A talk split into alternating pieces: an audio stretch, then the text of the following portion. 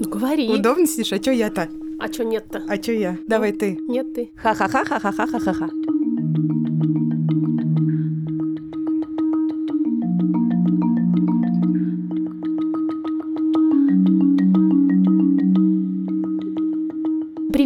Привет. Привет. Это какой подкаст? Я вот э, шла сюда и... И думала, куда как- ты идешь Как записываться? этот подкаст называется? А он Никакого называется? правильно. Никакого правильно. Мы здесь. И Я Ксения Красильникова. А я Маша Карновичула. И мы нормализовали, нормализуем и будем нормализовать разные варианты жизни э, и материнства, и ментального здоровья. Сегодня мы говорим о материнстве и работе.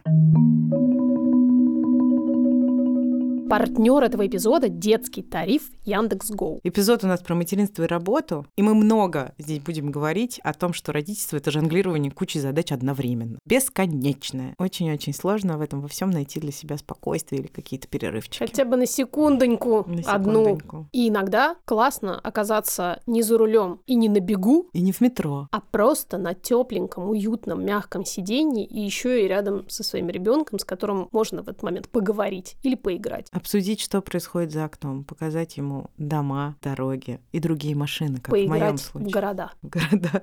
Мне любая поддержка людей со стороны или близких мне людей очень важна и нужна. Это бывают какие-то очень-очень маленькие штуки. Например, когда я тащу ребенка за руку, и мне нужно скорее с ним куда-то попасть, и мимо проходящая женщина мне улыбается. В этом есть очень много тепла. Для меня всегда очень трогательно, когда кто-то позаботится о том, чтобы я поела. Еще с самого момента, когда я только родила, и по-прежнему, если ко мне приезжает кто-то в гости и привозит с собой еду, для меня это всегда не просто возможность вкусно поесть, но и реально огромный акт заботы. Когда водитель партнер детского тарифа Яндекс.Гоу, а я пользуюсь исключительно Яндекс.Гоу, помогает мне пристегнуть ребенка в детском кресле, а это, надо сказать, происходит всегда. Я спрашиваю у Ильи, окей ли ему, что ему поможет сейчас таксист. Это правда приятно, потому что обычно в эти моменты я с другой стороны запихиваю какие-нибудь сумки, и это немножко оттягивает от конкретной тяжести момента. Абсолютно.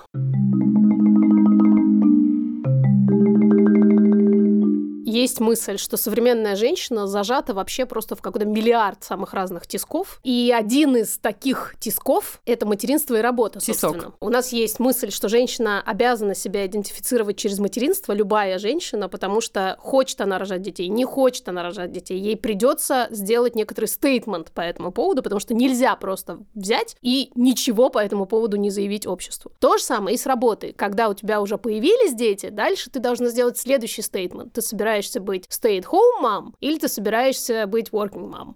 Опять же, нельзя просто так взять и, например, сидеть дома или пр- сидеть дома, ставим кавычки, или просто так взять и выйти на работу. С тебя спросят. Вот мы сегодня тоже решили спросить. С самих себя, И, с вас, и, и с общества, и и еще. с Лики Кремер. Аллилуйя! Сейчас уже можно говорить? Сейчас уже можно. Меня зовут Лика Кремер. Я основатель, сооснователь студии подкастов «Либо-либо». Где трудится наша Ксения Красильникова. Да, но все равно я сейчас испытываю некоторый трепет, Я несмотря тоже. на теснейший тесок, в котором мы с Ликой зажаты на этой Но я работе. Должна сказать, мне кажется, что студии «Либо-либо» не было бы такой, какая она есть, если бы не Ксюша Красильникова. Это факт. Я прям вот не могу с этим не согласиться. Спасибо вам. У вас Я- м- много здесь прекрасных людей, но из всех, кого я очень сильно люблю, Ксения самая лучшая. Элегантно? Спасибо, да. Слезы капают на э, рабочей поверхности и ноутбук. Лика, у нас с Машей по одному сыну, и мы работающие мамы. И ты нам явно даешь фору. У меня по два сына и дочка. Я никому форм не, не даю. Да- даю? Не даю? Нет. Даёшь. Не, даю? Мы настаиваем. Хорошо. А, Знаешь, как у нас в плане был записан тема этого эпизода? У меня очень много работы и очень много детей. Да. То есть у тебя. Я когда ехала, я думала и вспоминала, что у нас был эпизод подкаст «Либо видеть, либо нет», а, в котором участвовали наши дети. Я придумала к нему заголовок по, по собственной реплике «У меня дома еще три стартапа». Да. Означает ли это, думаю я, что у меня патерналистское отношение к сотрудникам? Матерналистская. М- Матерналистское отношение к Это сотрудникам. неологизм, такого слова нет. Да, м- матерналистское отношение к сотрудникам, или я отношусь к своим детям, как будто бы они у меня работают. Потому что эмоции, которые я испытываю в момент, когда я настраиваю детское расписание, решаю детские проблемы, и в тот момент, когда я работаю, они очень похожие. Мгм. Потому что материнство — это менеджмент. Да, абсолютно. Я ровно так... Помимо всего да. остального.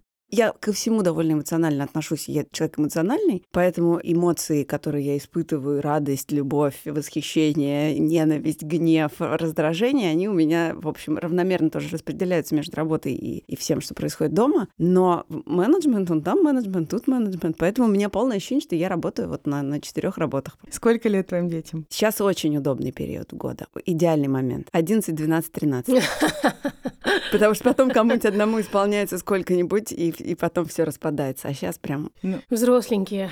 Да. Но это, кстати, совершенно не значит, что это попроще. Нет. Но я знаю про Лику, что в какой-то момент она отселила своих детей в соседнюю квартиру. Да, я не только отселяла. Я, ты знаешь, у меня много историй в этом смысле. Самое драматичное про то, как я уехала от своих детей в другую страну и оставила своих детей с папой. И когда вы в выпуске с Верой Полосковой обсуждали, что вообще-то у нас так не делают, и женщина да. не может выйти из дома и оставить детей с отцом, я, как и еще несколько раз во время этого выпуска, хотела ворваться в подкаст и вам возразить и сказать, нет, у меня, у меня, у меня по-другому все.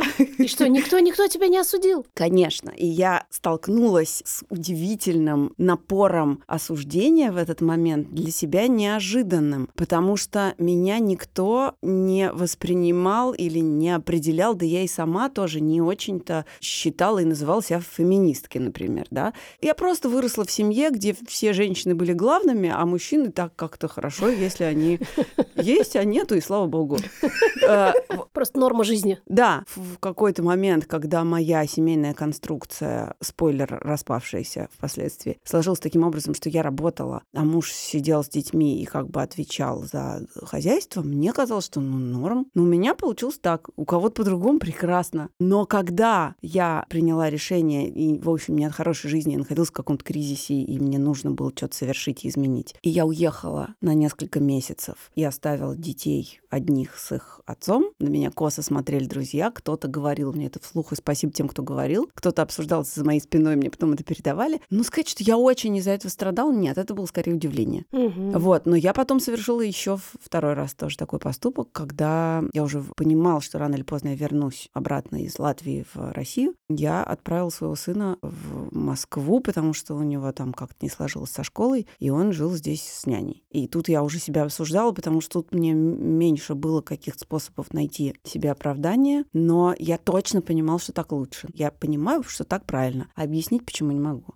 Вот это прям... Не очень понятно, почему нужно объяснять. Ну, иногда это когда это близкие какие-то люди. Тебе хочется хотя бы как бы рассказать, как это устроено. Для меня бы это было достаточным объяснением. Но была бы при рядом. этом ты столкнулась бы с осуждением? Вероятно, да. Конечно. Столкнулась ли бы ты вследствие осуждения с чувством вины? Я да. Лика ты? Ну, с чувством вины я просто это, в смысле, по- как зубы Что- почистить. А, Как а что все. бывает материнство без чувства вины? Вот именно, что бывает материнство с чувством вины. Да. А без чувства вины материнства не бывает, как будто бы. Ну, как будто бы мы не встречали, по крайней мере. таких. Да, и очень ярко это, конечно, проявляется в вопросе работы. Я буквально в этот понедельник в очередной раз столкнулась с такой ситуацией, потому что мой сын был слишком соплив для того, чтобы вести его в детский сад. Работа не останавливается, она как бы Почему-то. существует. Да. И, в общем, дальше нужно целый день каким-то образом развлекать ребенка и одновременно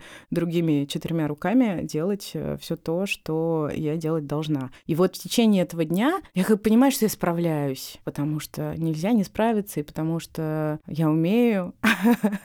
Но одновременно с этим я понимаю очень много разных вещей. Что, во-первых, он недоволен мной, он недоволен тем, что у меня открыт ноутбук, что я смотрю в телефон, что я не уделяю ему столько внимания, сколько ему хочется. Это рождает чувство вины. Потом я начинаю думать, что вообще-то я не создана для того, чтобы проводить все время со своим сыном. И Мне не удается как бы быть вот этой э, пресловутой матерью с картинки об идеальном материнстве, которая любит играть, развлекает, рассказывает сказки. Я ничего этого не могу. Про меня говорят, что я творческий человек. У тебя просто материнский инстинкт не проснулся. Это правда, это правда, никак не прорежется. Уже скоро пять лет, как он А я... спит. У меня есть что на это ответить. Не, Я- не я- сдерживайся. Я это сформулировала для себя там пару лет назад. Со мной пострадовая депрессия случилась в момент, когда я осталась одна с тремя детьми. Им в этот момент было типа 7, 8, 9. До этого меня ни разу не накрывало. Я все время рожала детей, все время работала, и мне было не до того, а такого, чтобы я осталась одна дома с ребенком надолго, у меня не бывало, потому что был рядом их папа, были постоянно няни, и впервые я ощутила, что я с ними одна, когда они были уже довольно взрослыми. И вот это ощущение, что у них больше никого, кроме меня, всерьез нету, что никто не придет и не поможет, и что есть какие-то штуки, которые могу дать только я, они меня очень сильно накрыли, и это было прямо откровение. И когда я говорила, что ну вот это так поздно со мной случилось, конечно, тоже не все понимали, что я имею в виду.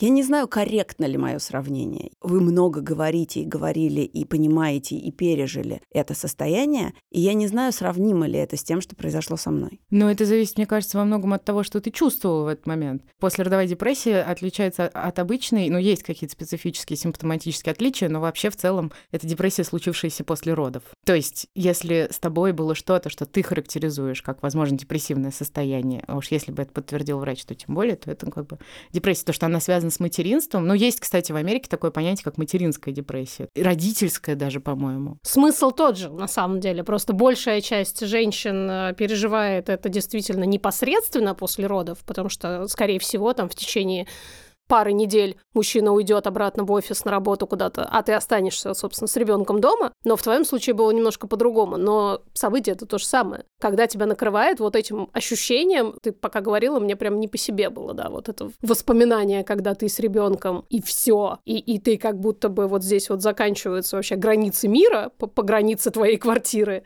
Да, особенно мы часто, кстати, об этом говорим, что чем активнее жизнь женщины была до появления детей, тем тяжелее ей, потому что вдруг твой мир мир схлопывается до вот этих вот всех насущных потребностей типа памперсов или, не знаю, супчика или чего угодно. И это, конечно, блин, тяжело, и в, не знаю, 99% случаев с этим сталкиваются именно женщины. Но я и на работе-то не очень могу сосредоточиться на чем то одном. Мне как раз нравится менеджмент, кажется, это то, чем я занимаюсь, потому что есть многозадачность. Это моя сила, я хорошо себя чувствую в хаосе. А когда у тебя есть одна задача, и тебя, по сути, по ней ведут потребности потребности конкретного маленького человека, и, и я, я все это стала осознавать реально очень поздно потому что я прогуляла да. несколько классов. Да, да, да. Или и ты не можешь переключиться, сказать, слушай, давай сейчас спать не будем, а пойдем погуляем. А поспим потом, ладно? Окей? И он такой, ну хорошо, договорились, мам, давай. Я была близка со своими детьми, в смысле близка ежеминутно, ровно до того момента, когда вот так можно было. Потому что я почти сразу после рождения детей завертывала их в слинг и шла на работу, и сидела на совещании с ребенком. Если он начинал похрюкивать, значит, уходил в кабинет, там пеленала и возвращалась. Но когда они уже подрастали до состояния там четырех месяцев или что-то вроде того, когда уже такое не проходило, вот тут у меня появлялась няня. Иногда няня гуляла вокруг офиса, а я продолжала, значит, работать, и она мне его приносила покормить или ее, и это все продолжалось примерно одинаково с тремя детьми подряд. Я не была ни дня в декретном mm-hmm. отпуске, и я не понимала вообще, что вот это за состояние, когда ты остаешься один на один или один на, на, на, на двух или на трех. Как повезет. В этот момент жизни, вот из трех подряд детей, весь сплавился в одну какую-то продолжительную, но бойко организованную колбасу. Вот здесь очень интересная мысль, которую я тебя хотела попросить развернуть. Звук открывающегося фантика, так. Или колбасы. Ты часто говоришь о том, что работа помогает тебе убежать от хтони, да. депрессии, вот от всего. И вот то, о чем говорил сейчас Лика, это очень созвучно. Собственно, до того момента, как не пришлось как-то остаться с детьми в, условно в одном пространстве, вроде как и о депрессии речи не было. У меня это не так, сразу скажу. Мне вот интересно послушать вас на эту тему когда мы вернулись из роддома домой, я, в общем-то, по стандартной патриархальной модели должна была оставаться одна с ребенком дома. Ты тогда работала еще в банке и уходила в декрет. Да. То есть ты была в неком официальном декрете. Да. Вот это вот ощущение, абсолютно ударившее меня обухом по голове, вместе все-таки с биохимией, я на этом настаиваю, что меня нет, и есть только ребенок и его потребности, и есть вот эти четыре стены. Конечно, я неудачно еще родила 2 декабря, прямо скажем при моей любви к зиме. Я тоже родила 2 декабря, если что. Извини, что Да, ну, это важно. То есть 2 декабря все таки не виновата на 100%. Не на 100 все таки процентов. Ну Хотя где-то там, конечно, Ну, некоторая вина присутствует. Знаешь, не будем осуждать 2 декабря. будем, да. Мне, Это ж не мне 3 сентября, в конце Да, концов. действительно, лики нормально. Было все серое очень, серое такое черное, и очень отрифмовалось хорошо с тем, что у меня внутри происходило. Потом, когда я легла в психиатрическую больницу, у меня были какие-то фрилансы, переводы, что-то какой-то пиар для кого-то. И вот ровно в те моменты, когда я садилась с ноутбуком и что-то шуршало по этим фрилансам, я как будто бы оказывалась на дистанции от своей депрессии. И только в эти моменты. Причем у меня же была тяжелая депрессия, она характеризовалась в том числе когнитивными Мгм. изменениями. Я очень медленно работала в том числе. И несмотря на это, и несмотря на свою ненависть к тому, что я плохо и медленно работаю, ну, собственно, заняться-то мне было мало чем. Я вязала шарфы и ходила по коридору туда-обратно, и потом в какой-то момент нас уже выпускали внут- во внутренний двор. Хочу как-нибудь об этом рассказать. Это, конечно, великолепно. У меня была на заборе надпись «Ты не забыт, ты жив, Джо Дасен». Причем «жив» написано через «ы» изнутри забора, и это абсолютно замкнутая территория. И только мои друзья приходили, и мы общались через дырку в этом заборе.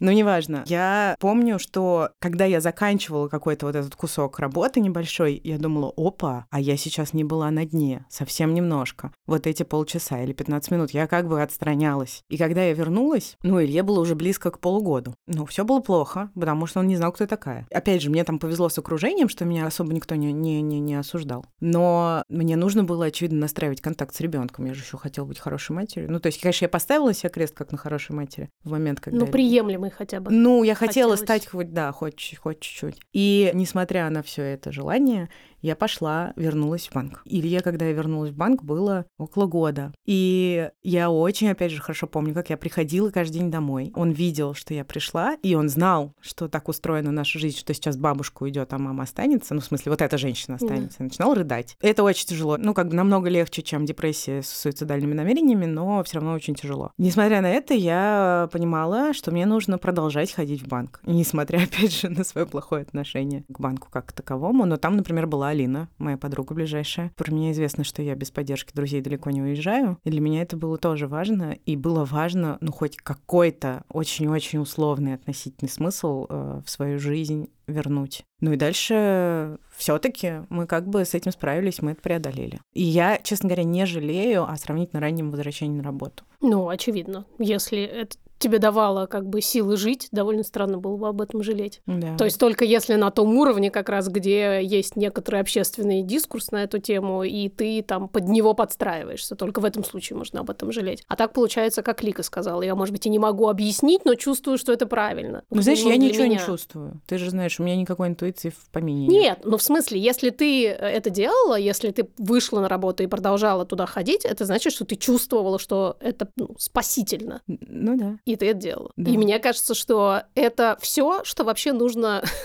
знать по этой теме. На мой взгляд, по крайней мере, это так, что если мама считает, что ей надо работать, или что ей не надо работать. И неважно, может она объяснить, почему или не может, вот все, можно поставить точку. При том, что я сейчас тут такая умная сижу, а на самом деле я еще некоторое время назад совсем не так думала. Вот, это очень интересно. Ты как думала? Ну вот, например, я свою знакомую маму, которая вышла на работу очень рано после появления ребенка, через несколько месяцев, страшно ее осуждала и внутри себя, и говорила об этом тоже с другими людьми, о том, что как, как можно так поступать с ребенком. Ну, при том, что, очевидно, она его не в подъезде оставляла полежать. Но Вот это как можно так поступать с ребенком? Меня прямо, я прямо, я помню интонации, с которыми это звучало в мою сторону. А я помню, как я это говорила. Да. Я, конечно, еще была в позиции женщины, которая очень хочет ребенка, не может его получить. Мне и кажется, это, это конечно, важно, добавляло очень сильно к моему осуждению, но понятно, что сейчас для меня это, мягко говоря, не аргумент. Я, у меня сейчас реально, знаешь, ребит в глазах, и передо мной сидишь не ты, а моя мама, мои подруги. То есть у меня прямо вот этот собирательный образ людей, которые так говорили, от которых я это слышала, или от которых я та- это считывала, потому Да. что кто-то молчал, но Да. имел в виду. Оно все равно транслировалось. Так ведь это как некоторый, не знаю, пузырь, да, какой-то вот этот информационный, из которого мы подкачиваем эту информацию. Я же ее тоже, я не родилась с ней, очевидно. Ага, а потом она начинает течь в твоих венах. и стучать в Естественно. И поэтому мне казалось, что я сама так думаю, я действительно могу объяснить, почему я так думаю. И это все основывалось на идее, что есть какое-то правильно. Это очень интересно, что я сейчас как бы нахожусь в этом проекте, будучи человеком, который еще недавно очень четко считал, что уж как минимум в материнстве точно есть правильно и неправильно. И Слушай, вот выходить рано на работу — это точно неправильно. Я половину жизни назад, то есть лет 17, читала, что я иду получать высшее образование, чтобы удачно выйти замуж. Ну, типа, быть умной надо. Очень хорошо, что мы, и не только мы, но и люди, и тенденции, окружающие нас, вообще могут переосмысливать какие-то свои установки и убеждения. Да. Партнер этого эпизода — наш любимый психотерапевтический сервис «Ясно». Звук протирки ясно. У нас есть промокод «Никакого», который дает 20% скидки на первую консультацию. Мы считаем, что психотерапия и психологическое консультирование — это то, что действительно помогает выживать, и искренне доверяем Ясно и их специалистам. Они проверенные, перепроверенные и регулярно проходят супервизию и интервизию. И нам с Машей многие годы психотерапии очень помогли оказаться там, где мы сейчас есть. Это не значит, что мы великолепные, осознанные, опять же, моральные камертоны, мы не они, но Говори за себя.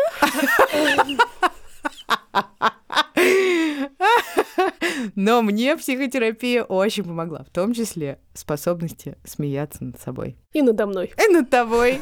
Но в основном ты надо мной, по-моему, смеешься. В рубрике, которую мы делаем с Ясно, мы рассказываем о наших э, психотерапевтических инсайтах, которые произошли за много лет. Я как раз знаю, что я эволюционировала в человека, который имеет... Из обезьяны? Из человека, который отрицает свои чувства, в человека, который может говорить об этих чувствах себе самой и даже окружающим.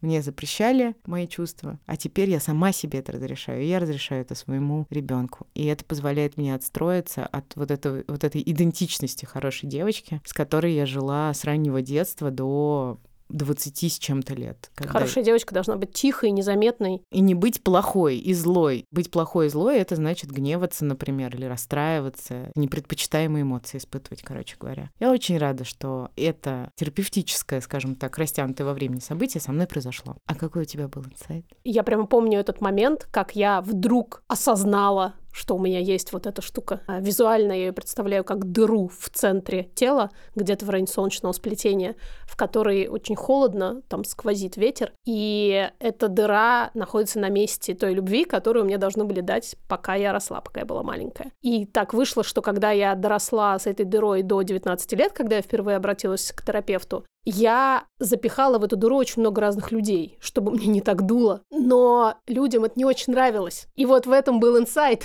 что, во-первых, я их туда запихиваю, а во-вторых, им там не нравится. Люди почему-то не хотят сидеть в чужой дыре. Угу. И когда я обнаружила это, когда я поняла, что то, что я считала а, любовными переживаниями, любовными трагедиями, это на самом деле была попытка, собственно, заткнуть вот эту вот э, дующую форточку, в этот момент, мне кажется, началось становление того человека, которым я сегодня вот здесь с тобой сижу. Потому что это тот человек, который понял, что любовь придется додавать себе самой. И никакие другие, третьи, чужие люди совсем не обязаны залатать эту мою дыру. И мне кажется, что я ее залатала неплохо. По моим наблюдениям, дню. ты просто латальщица дыр. Ты штопаешь как никто. 20 лет штопки. к вопросу о работе. Вот какой еще великолепный навык есть у Марии Карной Чуло. И у психотерапии какой прекрасный есть эффект. Ссылка в описании эпизода приведет вас куда надо. Штопать, наверное, не научат, хотя метафорически вполне возможно вы научитесь сами. Теперь я сейчас переоденусь в другую одежку, потому что, ну, отпустить и разрешить всем уходить на работу и оставлять детей в тот момент, когда у тебя есть такая потребность, мы как бы можем, мы это уже сделали. Но у меня есть еще и обратный опыт. Я в какой-то момент, оставшись наедине, например, со своим старшим сыном, потом и с младшим, я вдруг стала отчетливо, не потому что мне это кто-то сказал, сама видеть, глядя на него и понимать, сейчас про старшего скажу, что я его недообнимала. Он физиологически, как бы как будто будто бы чуть-чуть более жесткий, более такой буратинистый. И это был период какой-то, когда я понимала, что мне нужно наверстать и нужно, да, долюбить, додать какого-то тепла, которого он... Я прям вижу, что не получил. И слава богу, что мне пришло в голову, что, и, что я это увидела и зафиксировала, и стала себя иначе с ним вести. И я вижу, как он стал обмекать на руках в уже довольно взрослом возрасте. Это было, когда ему там было 11, наверное. И я понимаю, что вот, вот сейчас, вот это так работает. Вообще-то я могла раньше сообразить. А что, где же я была-то? Я и не помню. И тут вступает один из наших мотиваторов. Нет э, ни одного способа быть идеальной мамой, но очень много способов быть хорошей. И все мы жалеем о чем-то, что мы делали. И я еще на всякий случай жалею о том, что я еще сделаю и не знаю об этом. И я в этой ситуации еще всегда думаю, а могла ли ты на самом деле в твоей конкретной ситуации, в том конкретном возрасте, в тех отношениях, в которых ты была, вот при всех-всех-всех вот этих штуках, могла ли ты на самом деле его дообнимать и доукладывать? Тебе сейчас кажется, что ты этого не додала, и ты это додаешь, это само по себе, на мой взгляд, настолько ценно, угу. что смотреть туда назад и думать, а вот надо было бы сделать тогда по-другому, ну, это и так-то бессмысленно. А учитывая, что ты сейчас можешь что-то додать, то есть ничего непоправимого не стряслось, как говорят. Ну, я так скажу. Теперь следующая серия. Теперь я снимаю чувство вины, которое я только что, значит, продемонстрировала. Если ты, до тебя дошло это, и до меня дошло там довольно поздно, и я, как я называю это, прогуляла несколько лет собственного материнства, но в тот момент, когда я включилась, кажется, я успела довольно много наверстать экстерном. Потому что я сейчас вижу, какие у меня ласковые, внимательные, ну, как бы такие, какие они совсем еще несколько лет назад не были дети. А ты говорила с сыном об этом? Ну да, у нас вообще очень открытые в этом смысле отношения. Мы со всеми много чего проговариваем. Если я что не так сказала, они мне предъявляют. Э, если я как-то не так... Вот он вчера пришел и говорит, ты знаешь, я ушел с кухни, полчаса назад, потому что надо мной посмеялась, мне неприятно. Я говорю, ну, прости, пожалуйста, я действительно была не права, я там так больше не буду, и это не пустые слова. Я, правда, поняла, в какой ситуации, что я сказала, и почему ему было там неприятно. Я бываю резкой, я бываю там невнимательной, но э, сдать назад и разрешить себе переиграть, и понимать, что можно переиграть, что нет ничего непоправимого, это для меня, в том числе в материнстве, очень важное знание. Вот, и для меня, я почему спросила, потому и что... для меня. Потому что мне кажется, что помимо того, что ты и так не сделала ничего непоправимого, ты еще и показала сыну великолепную возможность делать ошибки, признавать эти ошибки, как-то компенсировать там причиненный вред и при этом не как бы зарывать себя в могилку сразу же. Мне mm. кажется, это просто ну, чуть ли не лучшее, что можно дать, помимо образования в Лиге Плюща.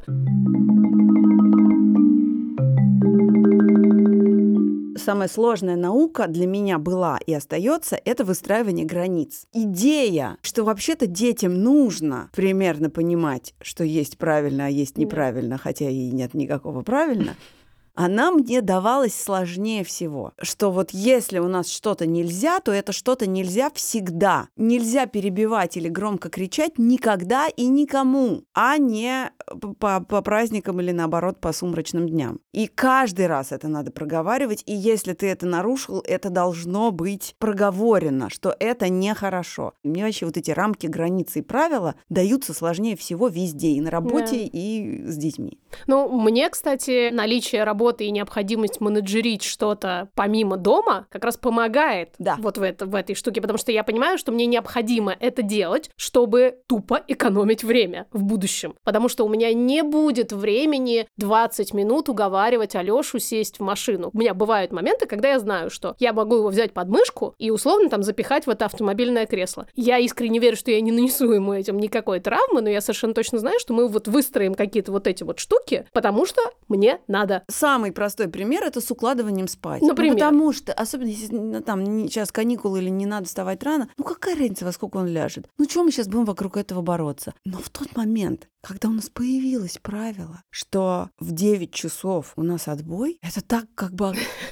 А, оказывается, потом у тебя еще есть два часа жизни после этого. Вот ты сейчас рассказываешь, и я прям чувствую, какой же это эффективный менеджмент. Он мне нелегко дался, но когда это правило, которое вообще всегда правило, на него так удобно опираться, это прям клад. А еще и с точки зрения циркадных ритмов, как полезно. Это я тебе как исследователь говорю. Исследовательница. Исследовательница. У меня провал. Не, по-моему, нет ни одного правила. Не поздно все исправить. Спасибо. Ты сможешь исправить через год, через... У меня стали появляться реально... То есть первое, что я сделала в тот момент, когда мы находились в Латвии, мы расстались с отцом моих детей. И дальше я в течение нескольких дней поняла, что все, я теперь одна с тремя детьми. Мы сели, и мы на листочке написали, какие нам кажутся важными правила. Обсудили, повесили на стену 15 правил. Они не стали действовать сразу. Прошли там 2-3 сейчас года, но они проросли. Звучит как гражданское общество. Что-то, чего мы никогда не видели. Но смотри, это очень оптимистично. То есть, Ну может, да, grassroots прямо, да, а там глядишь, Глядишь и... и Конституция, не дай бог, начнет соблюдаться. С моей стороны есть очень большой перегиб в свободу. И именно потому, что мне нужны эти две минуты сейчас, и я не могу инвестировать в светлое будущее. Вот так я бывает. дам или Определё- определенная стадия развития проекта. Ты пока не можешь инвестировать в будущее, у тебя как раз оперативочка. Да, называется хаос. Да, я очень люблю хаос. Вот, я знаю, да. что ты любишь. Я очень... я Поэтому вы работаете вместе, очевидно. А, Я очень радуюсь, когда Илья мне говорит, что ему грустно, он сердится или злится, и я думаю прям, вот я такая мать, какой я хотела быть! Как меня Петрановская учила, и Гиппенрейтер, и вообще все классные женщины. Потому что в этот момент, хотя он орет, он говорит о своих чувствах, а я их валидирую. Так вот, активное слушание — это когда ты опускаешься, хотел сказать, на колени, э, на карты перед ребенком. И говоришь, ну чё, пацанчик? Ты говоришь ему, я понимаю, тебе очень неприятно. Конечно, ты не хочешь. Ну, раз- как можно хотеть идти в садик? Очевидно совершенно. Я тоже очень не хочу, чтобы ты уходил в садик. И ты злишься, и ты грустишь. Эта методика помогает в работе. Потому что я занимаюсь в том числе переговорами. И меня несколько раз спасало активное слушание. Опускаешься на карты на, карте перед э, клиентом. достаю семки. Да. Нет. Говоришь, я понимаю, что вы не хотите платить вовремя. Понимаю, никто не хочет платить вовремя. Я очень вас понимаю. Ну, я прямо сейчас в такой ситуации. Я очень понимаю вашу бухгалтерию. Финансы, Да, конечно, кон- очень конечно. сложные процессы. Но И- надо. Да, но... Но, к сожалению, наши юристы вынуждены написать вам досудебное, как это называется? Досудебную претензию. Претензию, да, досудебную претензию. Да. Ждите ее сегодня в 13.53 по имейлу, мы зафиксируем. Да, я вижу, что вы злитесь. Вижу. Было такое, серьезно, несколько раз. Еще бы ты не злился, говорила я одному человеку, да не одному. Вот, но у Ксюши, надо сказать, есть вот эта магия абсолютно спокойного, но очень точного попадания в цель. Я иногда оказываюсь в копии писем, которые Ксюша пишет, или вижу, как она, значит, с кем-то ведет переговоры, и я просто таю. От- О, да. Потому что это так четенько. Да. И так как бы... И, И не не придерешься не вообще. придерешься вообще вырежу ни это, к одному. вырежу. Почему это ты вырежешь? Потому что хватит, перестань Нет, это в смысле это четенько, и тебе невозможно выскользнуть из-под этого. Абсолютно, да. Но у меня, надо сказать, вот прямо сейчас ситуация, когда я в одних переговорах испробовала все, в том числе материнские паттерны. Я шутила. Ну, то есть я прямо расчехляла свое чувство юмора, насколько это возможно. Я так аккуратно и нежно угрожала. Я давила на жалость. Я говорила, что все очень плохо. Надо вообще увековечить, конечно, эту переписку. Я ни разу не пришла на грубость, хотя меня бесит ужасно сама ситуация, но не человек, не человек, ситуация. А, Пока... Хочешь, мы позовем папу? Я могу сходить к руководству этих людей. Нет, э, мы решим, уже, уже все близко к разрешению. Вот еще переоденемся, поговорим про тех, кто, воздушные кавычки, сидит дома. Тезис. Поговорим? Материнство — это работа. Материнство — это работа, точка! Или даже восклицательный знак. В смысле, что Вот это, и поговорили. это не тема даже для обсуждения, несмотря на то, что есть альтернативные мнения. Но есть мнение, которое про инстинкты и про все, что это все просто продолжение тебя и твоего. Во-первых, продолжение, а во-вторых, что ты там такого делаешь-то? Трудно вот в этом точно ничего Ну, нет, оно же в конечно. тебя все вшито. Конечно. Одно дело вот э, клиентов разруливать, а совсем другое дело кашу сварить, подгузник поменять. Тоже мне много мозгов не надо. Я молчу только потому, потому что мне уже кажется, что даже никто так не говорит, хотя это не так, конечно. Но мне кажется, это настолько для меня очевидная вещь. Да, но у нас вот, например, есть такое сообщение от слушательницы. Они работают с мужем оба, но только ей, в отличие от мужа, нужно как бы объяснять вот это свое желание работать. То есть то, что он ходит на работу, это само собой разумеется, потому что как мужчина может не работать. А вот то, что она в дополнении к материнству хочет работать, это какая-то штука, которую нужно заслужить, служить, что ли, не знаю. Надо даже. сказать, что я использовала эту карту и этот козырь в своей жизни много раз, и мне, в общем, удобно, что у меня трое детей, потому что я говорю, ну как, у меня трое детей, я кто их, кроме меня, никто их содержать не будет, я должна. Правда ли я поэтому работаю? Нет, я работаю, потому что мне нравится работать, я люблю очень это. Удобное ли это оправдание? Удобное. Ну, то есть все-таки оправдание необходимо. Выходит, что все равно необходимо. Да, бывает, что нужно. Берем ситуацию, где, ну, примерно одинаковые деньги зарабатывают и мужчина, и женщина в э, семье для женщины это все равно чуть менее очевидный выбор, чем для мужчины, если есть дети. Конечно, я вот прямо чувствую, хотя, может, я сама это приписываю в ситуации, когда я брэдвиннер, я чувствую, что я все равно виновата Да. за то, что я так много работаю. Да. Я могла бы меньше работать. Пожалуй, единственная идеальная картинка выглядит так. Ты работаешь на полдня, у тебя ребенок приходит в садик, ты его в садик отвела, что-то там пошуршала, поработала, из садика забрала, покормила, поиграла, спать уложила, на следующее утро как бы Квартиру убрала, еду приготовила. Ну, естественно, у тебя же время-то есть после Да, работы, да, как да, бы, да. что. Ну и главное, мужа с борщом встретить. Да. То есть ты как бы и денежку в семейный бюджет принесла, ну, не клуша и на шее не сидишь у мужа, но и при этом не как бы свои основные обязанности выполняешь. При этом это не зависит от материального благополучия, Вообще потому никак. что, да, это скорее зависит от традиций там и от какого-то ожиданий социума, потому что если тебе не нужно зарабатывать деньги, то ты все равно, у тебя есть некоторый вид деятельности или вид обязанностей, когда твой дом должен выглядеть тем или иным Да. образом, неважно, ты можешь менеджерить, чтобы это случилось, ты можешь нанять людей, которые сделают это красиво, но это твоя зона ответственности, это твой Ментальный груз. ментальный груз, да. Твой, именно твой. Ну и вот это какая-то чуточку как будто бы несправедливая ситуация. Ну, самую малость. Ну, вот разве немножко, что что-то в этом есть какая-то вот какое-то неравноправие, что ли, нет? Ну, что-то Ну, такой запашок Но какой-то. да? феминизм нам не нужен. Нет, Нет. Зачем нам феминизм? И давай Мы что, послушаем. мужиков ненавидим, что ли? Сейчас нам наши слушательницы подтвердят. Сейчас подтвердят. Сейчас мы послушаем аудиосообщение от вас, наших слушательниц и читательниц. И спасибо вам большое, что вы их присылаете. И жаль, что мы не можем ставить их все, потому что их гораздо больше, чем три, которые влезают в эпизод. Но, пожалуйста, не останавливайтесь. Вы восхитительны.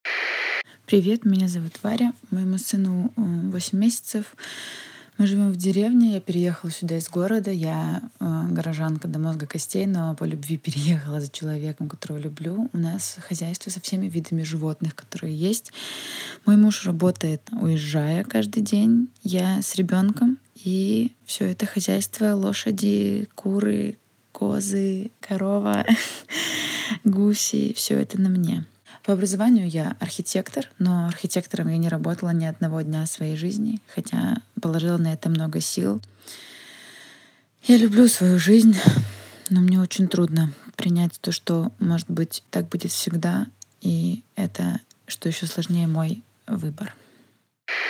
Меня эта ис- история просто поразила вообще в самое сердце. На моменте перечисления вот этой живности, за которой нужно ухаживать, а я так чуть-чуть примерно представляю, сколько это а, отнимает сил. У меня просто два кота и собака, и я понимаю, что... Ну, у тебя нет гусей, лошадей и да, коров. и я понимаю при этом, что я хочу повеситься иногда, а если бы у меня еще были гуси, куры и корова, э, ну, я не знаю, что. Во-первых, хочется выразить какое-то нереальных размеров восхищения просто.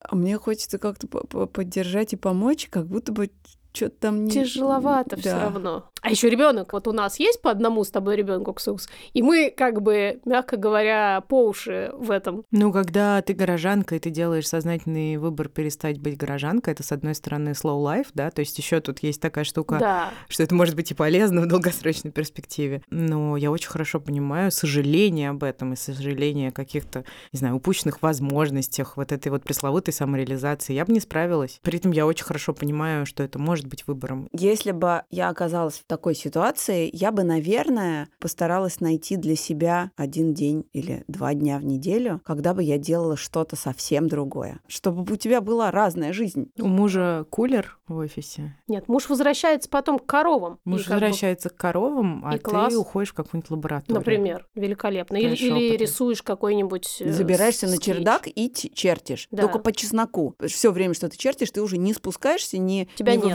Вовлекаешь, тебя нету, Да. ты ушла. Я многодетная мама, у меня пятеро детей. Э, Разница между всеми два года. В декрете нахожусь 10 лет. И все эти 10 лет находилась дома. На данный момент я нахожусь в депрессии, я пью, принимаю таблетки. Состояние очень плачевное уже. И просто уже от безнадеги я э, вышла курьером, просто чтобы не быть дома. И сейчас нахожу работу, и я чувствую, что это тупо от необходимости уже. Это прям хорошее решение. Опять вне зависимости, мне кажется, от Финансово. финансовых возможностей и финансового состояния семьи. Если это помогает еще и зарабатывать, отлично, но это как бы у этого есть еще другая совсем функция, именно перек- переключение. Если отрицать какие-то части себя, как человека, в первую очередь, как персоны, не Мгм. как женщины, определяющие себя через материнскую функцию, вот эти части, они вообще-то, ну, существуют. Они могут быть разными, они могут меняться в течение жизни, но мы гораздо больше, чем аппараты по обслуживанию детей. Я не знаю, может быть, это резко звучит. Даже но- если мы их очень любим, даже если мы посвятили этому большой кусок жизни, и там действительно наша самоидентификация тоже есть. Конечно. Но это, да, действительно не значит, что все остальное просто исчезло. Это не значит, опять же, что быть женщиной, которая кайфует именно от материнства и материнской работы, материнского труда и материнских обязанностей, ненормально. Нормально, конечно, более чем. Просто это не всем подходит. Привет, э, я физик. Я работала по своей специальности, это ядерная физика, около 10 лет. Но в сентябре этого года я приняла решение не продлевать контракт со своим институтом, потому что ни сам темп работы, который был до рождения моей дочери, ни сама работа меня больше не устраивают. И, к сожалению, очень многие из моего ближайшего окружения, родственники, друзья, начали давать фразочки из серии «Ну, «Ты не пишешь диссертацию? Да ты, наверное, отупела в декрете». Или «Ну ты же все равно дома сидишь, напиши диссертацию». Или что еще лучше, вот тебе 27 лет, у тебя ребенок маленький, он будет постоянно в соплях, кто тебя возьмет на работу? Это меня, безусловно, очень сильно обижает, и, что самое главное, заставляет меня сомневаться в себе, в своих способностях и в том, что я могу действительно найти работу в 27 лет с сопливым ребенком. Ядерная физика. Наконец-то! Господи, как я вообще обожаю это все. Почему не написать диссертацию, сидя с сопливым ребенком? А Я потому не что сопли на понимаю. экран. А, не Залепляют, видно. да, и глаза тебе заодно. А, ну, наверное. Ну, разве что только поэтому. Да. Бездельница вообще. В целом вообще никаких проблем Вообще, написать да. диссертацию в декрете я не вижу. Тем более по ядерной физике. Тоже мне. Ну, вообще хочу вам сказать, что шутки шутками, но ты вроде понимаешь, что нет, это невозможно, ты не должен, ты устроишься на работу в 27 лет, ты не можешь написать диссертацию в декрете. Но мерзкий червь, который почему-то позволяет тебе считать, что эти глупости правда, он Ну, прямо- почему-то это биологический механизм. Мы существа социальные. Так вот сложилось, что нам очень важно, что думает наше сообщество, потому что иначе нас вытолкают за пределы трайба, А и мы мы все там время сдохнем. противопоставляем биологию социальному, а на самом деле получается, что социальное это тоже биология. Ну, Вот в данном это случае да. это совершенно точно. Мы просто не можем взять и отстраниться от мнения важных для нас людей. Мы не выживем. Да, ну ты знаешь, я так по многим пунктам считаю, что с вещами, с которыми бороться сверх тяжело, бороться не стоит. Но вообще, конечно, ядерная физика. Боже, Восхищение. респектище. Манифест.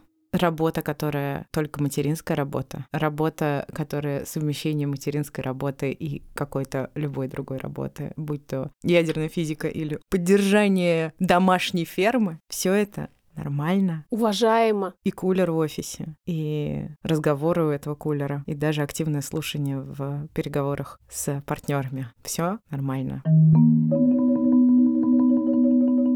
Надо в конце сказать, что подкаст «Никакого правильно» теперь выходит в студии «Либо-либо». Той самой студии «Либо-либо», которую соосновала Лика Кремер, которая сидит рядом с нами, и в той самой студии «Либо-либо», в которой мы сами сейчас сидим, записывая этот эпизод. Э, У меня какие-то только пафосные слова по этому поводу, потому что для меня это, правда, большая честь. И то, что вы делаете, кажется мне просто каким-то магически крутым, и я надеюсь, что это будет продолжаться расцветать, расти, и, и с нами, и нам вместе будет еще легче и интереснее. Вот. Отлично. Ну, мы тоже так думаем. Я думаю, что это очень достойная глава в развитии этого проекта. Как Да. же он такой вырос? Мне сейчас хочется просто вот как будто я стою со статуэточкой и хочется поблагодарить Господа Бога и свою звукозаписывающую компанию, а также маму с папой за то, что я дошла до этого какого-то очень большого, великого момента. Да. Я нами горжусь. Согласились. И спасибо, Рика. Спасибо, Спасибо. Ксюша, спасибо, Маша. Это был подкаст «Никакого правильно». И мы, И мы. его бессменные ведущие. Отстань ты со своим бессменным Я не могу, это же великолепное клише, я его обожаю. Да? Вернемся через неделю. Слушайте нас на том же месте в тот же час. Меня зовут Ксения Красильникова. А ты, Маш Карнович Валуа. Спасибо. Карнович Валуа. Спасибо. Мы сделали этот подкаст вместе с Гульнарой Делекторской, Нашей продюсеркой, Кириллом Сычевым нашим продюсером, и с Юриком Шустицким. нашим звукорежиссером. Спасибо. Пока. Пока.